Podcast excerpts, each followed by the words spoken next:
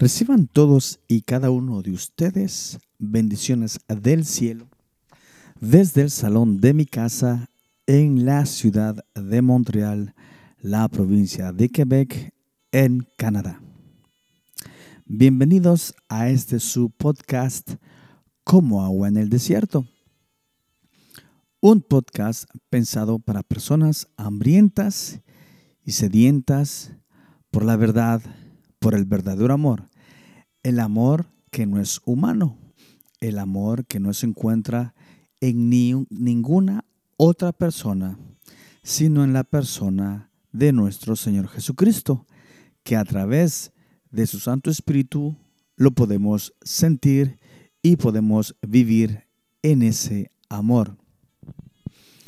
La palabra del Señor dice que todo en esta vida, todo en este mundo pasará, mas su palabra y su amor permanecerán para siempre. Así que para esas personas que necesitamos y queremos aprender y saber cómo amar más a Dios y consecuentemente cuando el amor eh, de Dios el Padre está en nosotros, automáticamente se vuelve también el amor hacia nuestros prójimos. Esto no es automático, esto no es, eh, esto no es de la noche a la mañana, pero es posible sobre todo y principalmente cuando en nuestro corazón reina esa persona, la persona de Jesucristo, el Espíritu Santo en nosotros. Así que una vez más, sean todos bienvenidos y eh, seguiremos entonces con esta lectura de este tremendo autor y escritor A.W. Tozer, aquel que le decían que era un profeta del siglo XX. Y ustedes se están dando cuenta y se darán cuenta por qué es que le decían de esa manera. No es que el hermano se haya autodenominado profeta, sino que le decían a él sus oyentes, sus amigos, sus biógrafos, ah, porque lo que decía este, tenía una tremenda verdad que hasta el día de hoy la sigue teniendo y diríamos que mientras más pasa el tiempo, las palabras de este hermano, sus escritos, tienen cada vez más veracidad, son cada vez más reales y Ah, con el transcurso de la lectura de este libro que, lleva como título El siguiente capítulo después del último, ustedes se darán cuenta de eso. Así que una vez más les, les, repito que a causa que este libro está hecho de capítulos bastante resumidos, bastante pequeños, más sin embargo no significa que sean menos importantes o con menos em, eh, profundidad. Eh, son bastante cortos, entonces leeremos más de un capítulo por cada episodio que les traiga en este podcast.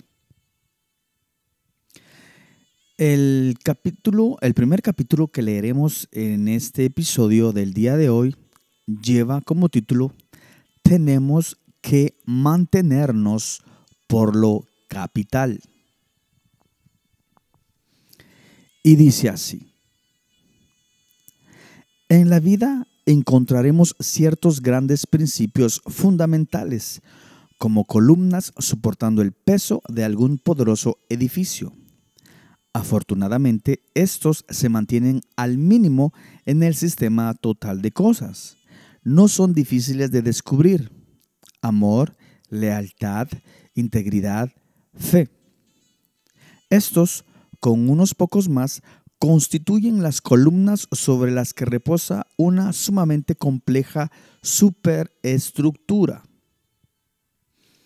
El sabio simplificará su vida yendo a su mismo centro. Observará los fundamentos y, hecho esto, no se inquietará acerca del resto. La vida, tal como la conocemos en, nuestro, en nuestra penosamente complicada civilización, puede ser mortífera a no ser que aprendamos a distinguir aquellas cosas que importan de las que no importan. Nunca son las cosas importantes las que nos destruyen, sino invariablemente aquella multitud de cosas vanas que se cree erradamente que son de gran importancia. Y estas son tantas que a no ser que salgamos de debajo de ellas, aplastarán cuerpo y alma. Esto se está haciendo más y más evidente en cuanto a que muchos de nuestros males físicos son remontados a causas no físicas. Los médicos se están haciendo más y más conscientes de los mortíferos efectos de la carga de los imponderables. Están aprendiendo que si quieren hacerle un bien permanente al paciente, tienen que ministrar a la mente así como al cuerpo. En la vida cristiana hallamos también esta pauta recurrente, unas pocas cosas importantes y un mundo de cosas gravosas pero carentes de importancia. El cristiano enseñado por el Espíritu tiene que mirar más allá de la multiplicidad de cosas incidentales y encontrar las pocas que realmente importan. Y permítase repetir para nuestro aliento que estas últimas son pocas y sorprendentemente fáciles de identificar. Las escrituras nos clarifican perfectamente cuáles son. La realidad de Dios, la persona y obra de Cristo, fe y obediencia, esperanza y amor. Estas, junto a unas pocas más, constituyen la esencia de la verdad que debemos conocer y amar.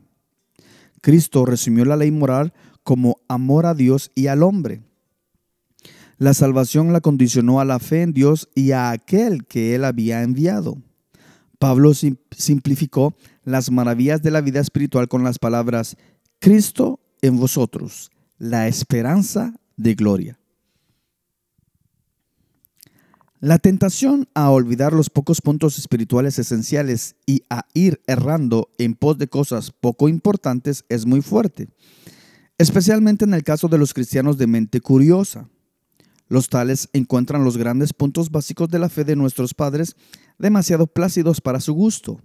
Sus almas aborrecen un pan tan liviano, sus apetitos anhelan el sabor más desabrido de la carne acabada de cazar se jactan de su reputación como poderosos cazadores delante del Señor y en cualquier momento podemos verlos volviendo de la caza con algún nuevo misterio colgando abatido sobre sus hombros. Por lo general, la caza que traen es algo sobre lo que hay alguna sazón bíblica cerrada, alguna vaga indicación de las escrituras, algún versículo oscuro acerca del que hay desacuerdo entre los traductores, alguna nota marginal para la que no hay mucha autoridad académica. Esta es la comida favorita de ellos. Son especialmente diestros en proponer conceptos que nunca han formado parte de la herencia de la verdad cristiana. Su entusiasmo aumenta con la incertidumbre de su posición y su dogmatismo crece en proporción al ministerio que rodea su tema. El doctor Samuel Johnson, aquel famoso sabio inglés, dijo en cierta ocasión que una de las evidencias más, claras de inmadurez intelectual es el deseo de sorprender a la gente. Sin embargo, hay cristianos que han sido alimentados en base de lo insólito, de lo extraño y de lo curioso durante tanto tiempo y de manera tan exclusiva que han quedado totalmente imposibilitados espiritualmente para aceptar o apreciar la sana doctrina. Viven para ser sorprendidos por algo nuevo o entusiasmados por algo maravilloso creerán cualquier cosa en tanto que se aparte un poco de las antiguas creencias de sobrios creyentes cristianos. Un discurso serio que llame al arrepentimiento, a la humildad y a la santidad de vida es impacientemente rechazado como pasado de moda, aburrido y carente de atracción para la audiencia. Pero precisamente estas son las cosas que más necesidad tenemos de oír y por ellas seremos todos juzgados en el gran día de Cristo. Una iglesia alimentada de entusiasmo no es en absoluto una iglesia del Nuevo Testamento. el deseo de estímulo superficial es una señal segura de la naturaleza caída, que fue precisamente para librarnos de la cual murió Cristo. Una curiosa multitud de mundanos bautizados que aguarda la llegada de cada domingo para que se les dé una inyección casi religiosa que les proporcione un esfuerzo no tiene relación alguna con una verdadera asamblea de creyentes cristianos y que sus miembros afirmen clamorosamente su fe firme en la Biblia no cambia las cosas. No todo el que me dice Señor, Señor, entrará en el reino de los cielos, sino el que hace la voluntad de mi Padre que está en los cielos. Cada creyente, así como cada ministro de Cristo, tiene que decidir si pondrá su énfasis sobre lo capital o sobre lo incidental tiene que decidirse si se mantendrá por las verdades sobrias que constituyen el palpitante corazón de las escrituras o si desviará su atención para centrarlas en aquellas doctrinas marginales que siempre traen división y que, en el mejor de los casos, no nos ayudarán demasiado en nuestro camino a la ciudad celestial. Nadie tiene derecho moral a proponer ninguna enseñanza acerca de la que no haya un pleno acuerdo entre cristianos bíblicos, hasta que no se haya familiarizado con la historia de la Iglesia y con el desarrollo de la doctrina cristiana a lo largo de los siglos. El enfoque histórico es el mejor. Después de haber descubierto lo que creyeron hombres santos, lo que enseñaron los grandes reformadores y santos, lo que las almas más puras y obreros más eficaces mantuvieron como importante para la vida santa y la muerte santa, estaremos luego en una buena posición para evaluar nuestra propia enseñanza. La humildad es el único estado mental en el que, en el que acercamos a las escrituras. El Espíritu enseñará al alma humilde las cosas que son útiles para su salvación, para un andar santo y para un servicio fructífero aquí abajo. Y poco más es importante.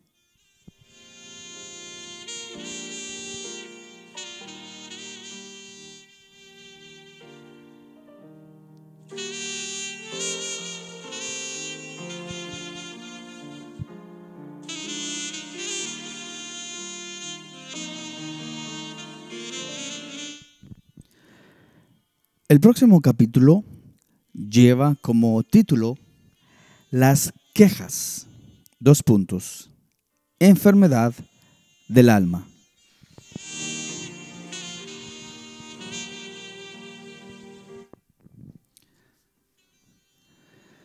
Entre los pecados más exquisitamente apropiados para dañar el alma y destruir el testimonio, pocos pueden igualarse al pecado de la queja.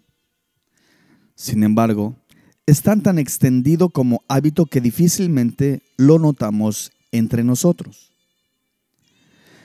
El corazón quejumbroso nunca carece de ocasiones.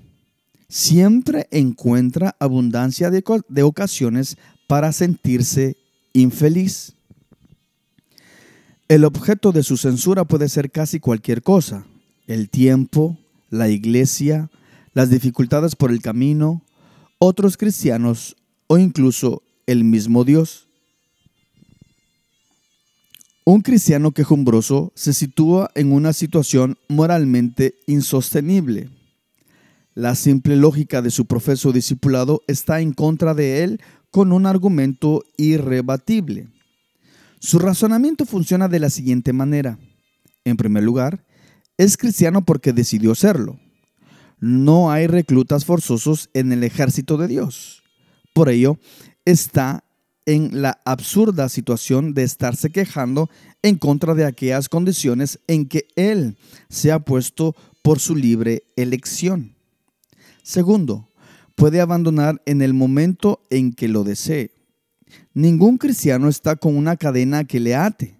Sin embargo, prosigue adelante, quejándose mientras lo hace y ello constituye una actitud indefendible.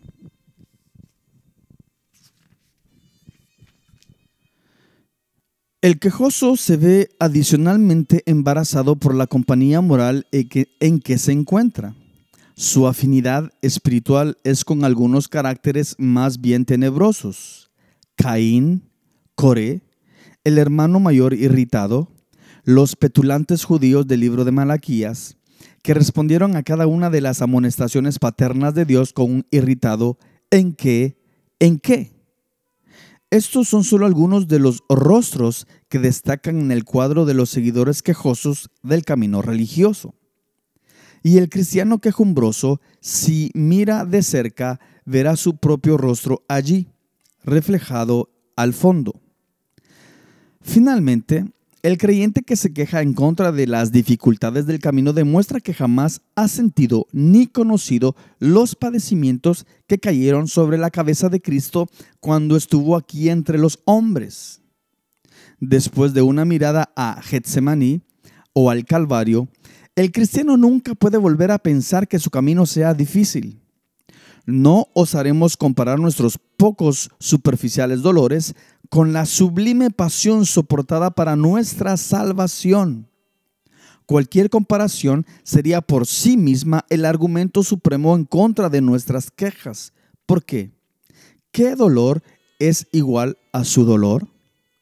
Después de todo lo dicho, estamos todavía seguros de que nadie puede, mediante razonamientos, ser llevado a abandonar el hábito de quejarse. Se trata de algo mucho peor que un mero hábito. Es una enfermedad del alma y, como tal, no cederá ante la mera lógica. Su única curación reside en su limpieza en la sangre del Cordero.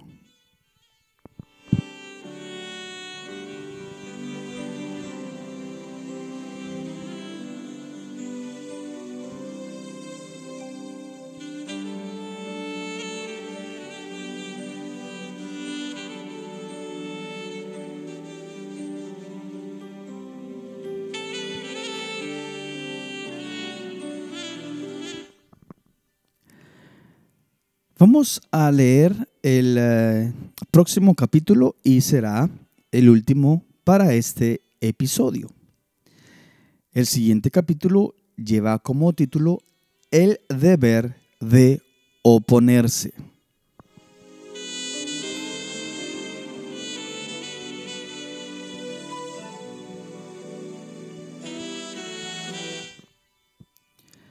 Y dice así. Cuanto más nos acerquemos al corazón de Dios, tanto menos deseos tendremos de controversia. La paz que conocemos en el seno de Dios es tan dulce que es tan solo natural que queramos mantenerla sin perturbaciones para gozar de ella plenamente y durante tanto tiempo como nos sea posible. El cristiano lleno del Espíritu nunca es un buen luchador. Tiene demasiadas desventajas. El enemigo es siempre mejor en insultar que lo que él se permitirá hacer.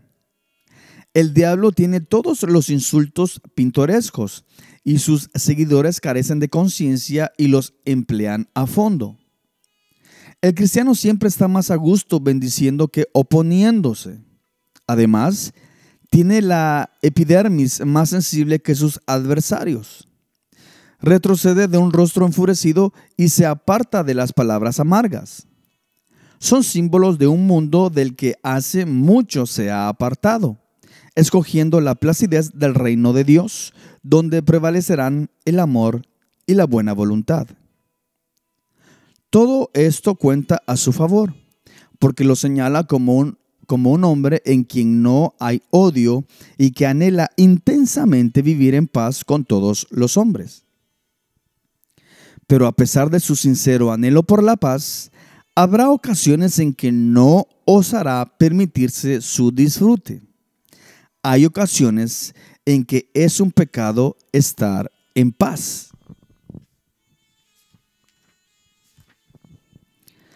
Hay circunstancias en que no cabe otra cosa que hacer más que levantarse y oponerse vigorosamente. Cerrar los ojos ante la iniquidad por amor a la paz no constituye señal de una espiritualidad superior. Se trata más bien de una reprensible timidez que no osa oponerse al pecado por temor a las consecuencias, porque nos costará enormemente mantenernos por lo recto cuando la mayoría está en un error, lo que sucede el 100% de las veces. En tiempos recientes hemos desarrollado un tipo de cristiano amante de la paz, de palabras suaves, dócil e inofensivo, a quien el mundo no teme y por quien tiene poco respeto. Por ejemplo, nos cuidamos mucho de hablar en público en contra de ninguna de las falsas sectas, no sea que se crea que somos intolerantes. Tememos hablar acerca de los pecados destructivos de la moderna civilización por medio a que se nos tache de fanáticos y estrechos. Poco a poco hemos sido echados de la tierra a una nube inconsciente en la que se nos permite batir nuestras inofensivas alas como las golondrinas en el ocaso, no diciendo nada que pudiera agitar a los hijos de este mundo. Este neocristianismo, que parece por ahora ser el, más popular y desde luego el más agresivo, tiene mucho cuidado en no oponerse al pecado. Gana sus multitudes divirtiéndolas a ellas y gana sus conversos ocultándoles las plenas implicaciones del mensaje cristiano lleva a cabo sus proyectos conforme a los métodos comercial sensacionalistas típicos de la publicidad americana. Bien podríamos parafrasear a Wordsworth y clamar, Elías, deberías estar ahora entre nosotros. América te necesita. Tenemos una desesperada necesidad de un puñado de hombres como Elías que osen confrontar a los pecadores endurecidos que dictan nuestra misma forma de vivir. El pecado, en las plenas proporciones de una revolución o de una plaga, ha destrozado casi totalmente nuestra civilización, mientras que los componentes de la iglesia han estado jugando como niños en la plaza del mercado. ¿Qué ha sucedido al espíritu del cristiano americano? ¿Se ha oscurecido nuestro oro? ¿Hemos perdido el espíritu de discernimiento hasta el punto de no poder reconocer a nuestros captores? ¿Cuánto tiempo, cuánto tiempo proseguiremos ocultos en cuevas mientras Acab y Jezabel prosiguen profanando el templo y devastando la tierra? Desde luego debiéramos reflexionar y orar seriamente acerca de esto antes que sea demasiado tarde. Si es que ya no es demasiado tarde.